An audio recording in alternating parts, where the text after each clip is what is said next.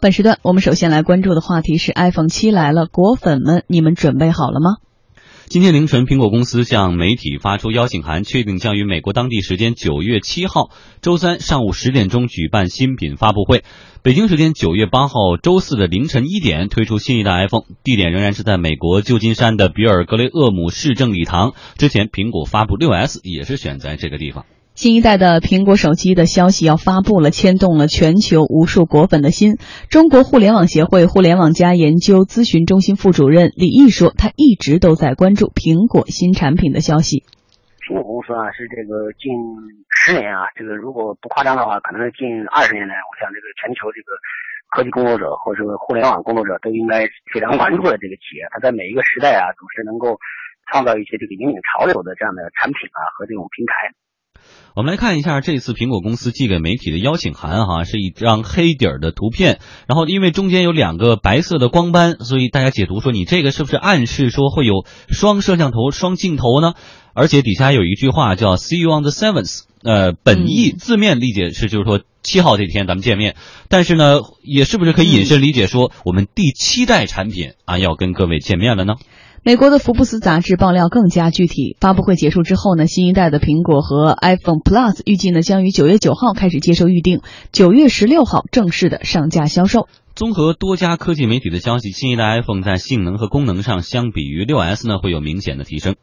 比如说，有了全新的设计，不少人都猜测说苹果将会在 iPhone 七上提供全新的设计，比如使用更窄的边框，机身大小不变，手机屏幕变大，可能采用无边框的全玻璃屏设计，放弃实体按钮，同时呢将 Touch ID 的指纹识别功能整合到屏幕里。哎，再来说屏这个屏幕啊，有可能采用的是蓝宝石的屏幕。有关 iPhone 将采用蓝宝屏幕的消息流传已久，苹果已经在特定设备上使用过蓝宝石，比如说 iApple Watch 就。就是哈，但是还没有在智能手机的屏幕上使用过。想要 iPhone 七引发轰动，恐怕这个大招得放一放了。还有更好的摄像头，比如说，人们掏钱买新 iPhone 的主要因素之一，就是业内人士都预期说 iPhone 七的摄像头会有更好的光学防抖性能。哎，再来说第四点，对于科技一族和性能一族比较在意的这个处理器，比如新一代 iPhone 七将配备新一代处理器。A 十替换掉之前的 A 九，那么 A 十处理现在性能上可能比 A 九要强大不少，能给开发者进一步的这个发挥自己这个才能的空间。DCCI 互联网研究院院长刘兴亮说，他得到的消息是耳机的插孔会有大变化。这一次还是有一些和过去一些不太一样的地方，比方说这个耳机插孔。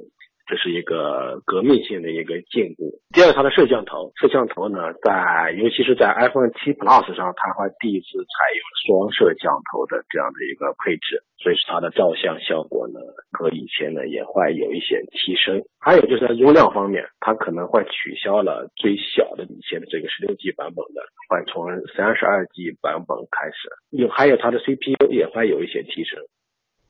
刘兴亮说的耳机接口变化呢，是指 iPhone 七的耳机接口可能将被取消，用户呢可以选择能够插入充电接口的新式的耳机，或者是直接使用蓝牙耳机。有消息说呢，取消耳机接口之后，在屏幕尺寸不变的情况下，可以大大的缩小手机整体的尺寸。另外，家电专家梁振鹏猜测，新一代手机可能在安全性能上有所突破。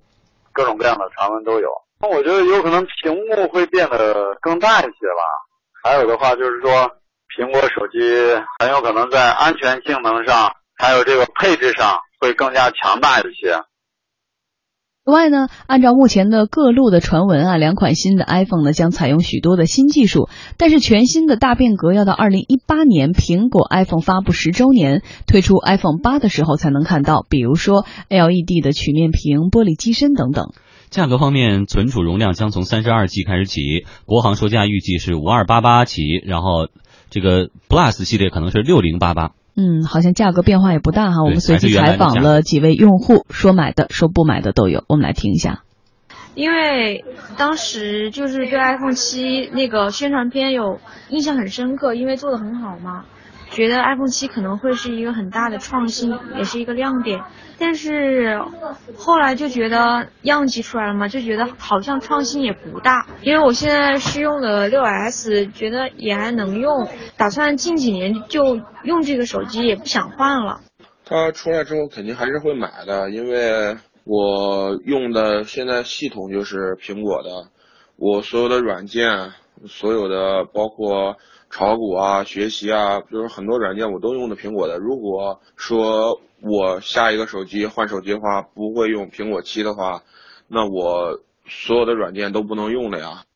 而美国一家新闻网站的最新调查结果显示，如果今年发行的 iPhone 手机在设计上没有明显革新，只有百分之九点三的美国 iPhone 用户表示有可能会购买 iPhone 七，这比例也是比较低哈。所以我们说到对苹果的期待也是能不能有一个巨大的这跨越，比如说现在卖的比较火的三星这个 Edge 七这个曲面屏，它的一个比较大的跨越就是防水。对，所以他们最新的这个针对奥运会的广告，你也会看到在泳池边上，这个水漫过这个手机。然后大家就，但是据据说 iPhone 七也可以防水啊。但是你 这个新地方又在哪儿呢？所以宏宇比较期待的是什么？有什么新功能，你就会果断的入手。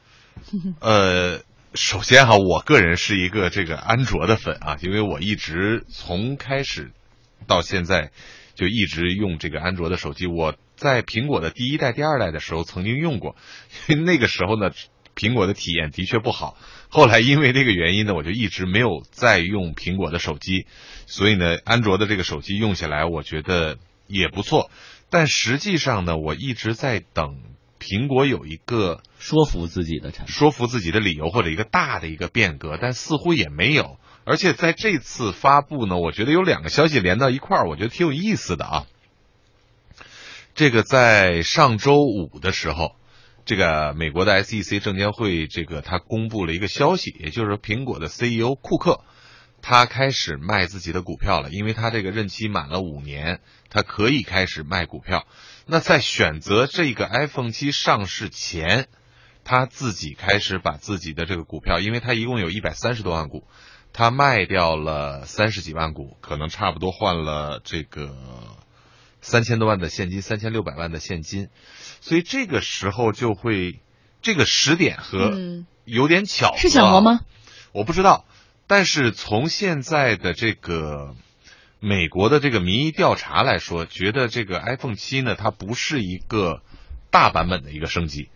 可能是一个小版本的升级，所以广大的这个消费者呢，购买意愿似乎没有那么强啊。但是很多果粉还是很期待的，嗯，但是跟其他的这种换代型的这个产品来去比呢，可能相对会弱一点。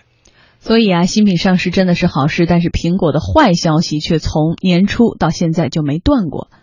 今年第一季度中国手机排行榜，国产手机占据前四位，苹果手机销量直线下滑，下滑到第五位。我们来看到第一位的是华为，然后呢是 vivo、OPPO、小米和 Apple。小米，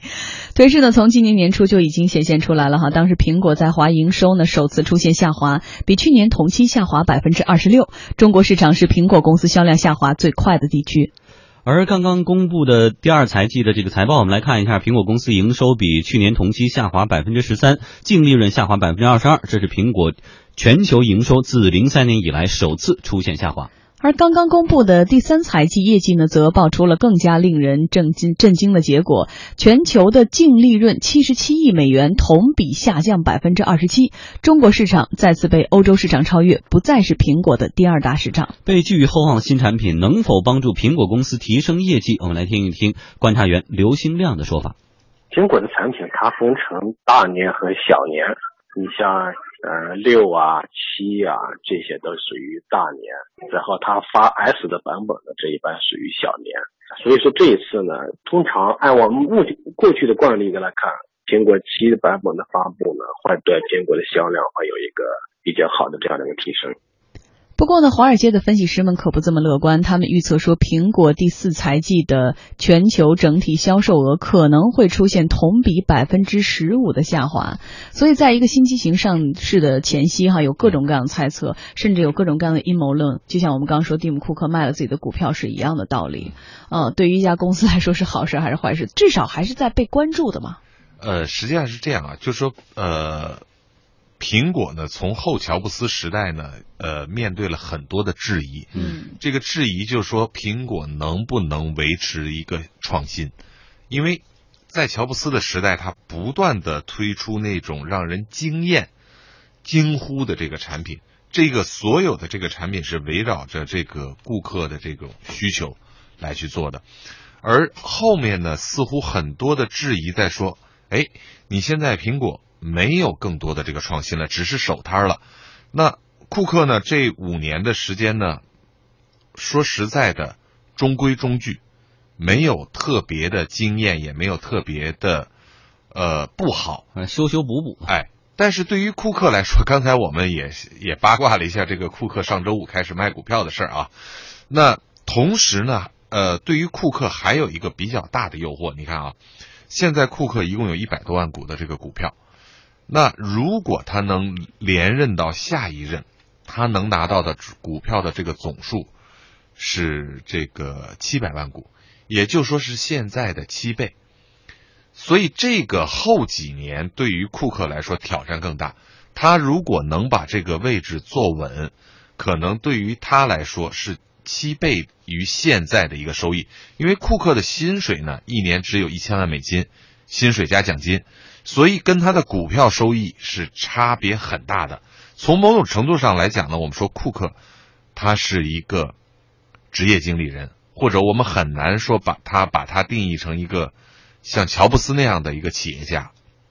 第二一个，我们分析一下苹果现在的现状。苹果呢，可能是现在这个地球上持有现金最多的一个公司，可谓富可敌国。那但是苹果的这个收购速度来说呢，尽管在过去的十八个月里头，我们我们看到啊，基本上是保持着每个月收购一家公司的这个节奏再去走。但是他收购的公司是什么呢？比如说，做 VR 的公司，他这个双摄像头，很多人啊，这这一期发布的这个都在觉得他对于 VR 和 AR 的这个支持，未来可能有一些说法。那比如说他收购的这一些做芯片的公司，但总的来说呢，规模都不是特别大。按照苹果自己的说法呢，就是我收购这些公司是为了获取这些的人才。这个能把这个公司的人能变到我这个体系里头，所以也就说，因为没有大规模的这个收购，苹果账上的这个现金一直没有什么变化。你看，即便它现在的这个每个季度的净利润已经掉了以前的这个掉掉四分之一了，变成以前的四分之三了，但是一个季度还是有七八十亿美金的一个收入在里面。所以这个现金怎么花？你看。呃，两个月前，库克有一次访华，当时是和这个滴滴的这个柳青一块儿去了这个苹果店，因为当时这个苹果也做了一些战略投资嘛。那个时候，这个我们还讨论过，这种投资到底是为了什么样的目的？